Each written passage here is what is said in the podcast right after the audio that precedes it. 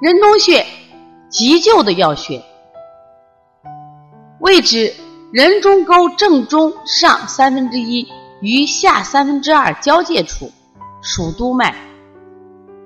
操作方法：用拇指甲掐成掐人中，掐三到五次，或催醒为止。功效：醒神开窍。急救的要穴，用于猝然昏倒、人事不省、癫痫发作或中暑、窒息、惊厥或抽搐等。由于急救时手法宜重或者重掐不宜，多于掐十宣、掐老龙等合用，直到苏醒。现在临床中，小儿高热惊厥的孩子越来越多了。遇到这种情况，家长非常紧张。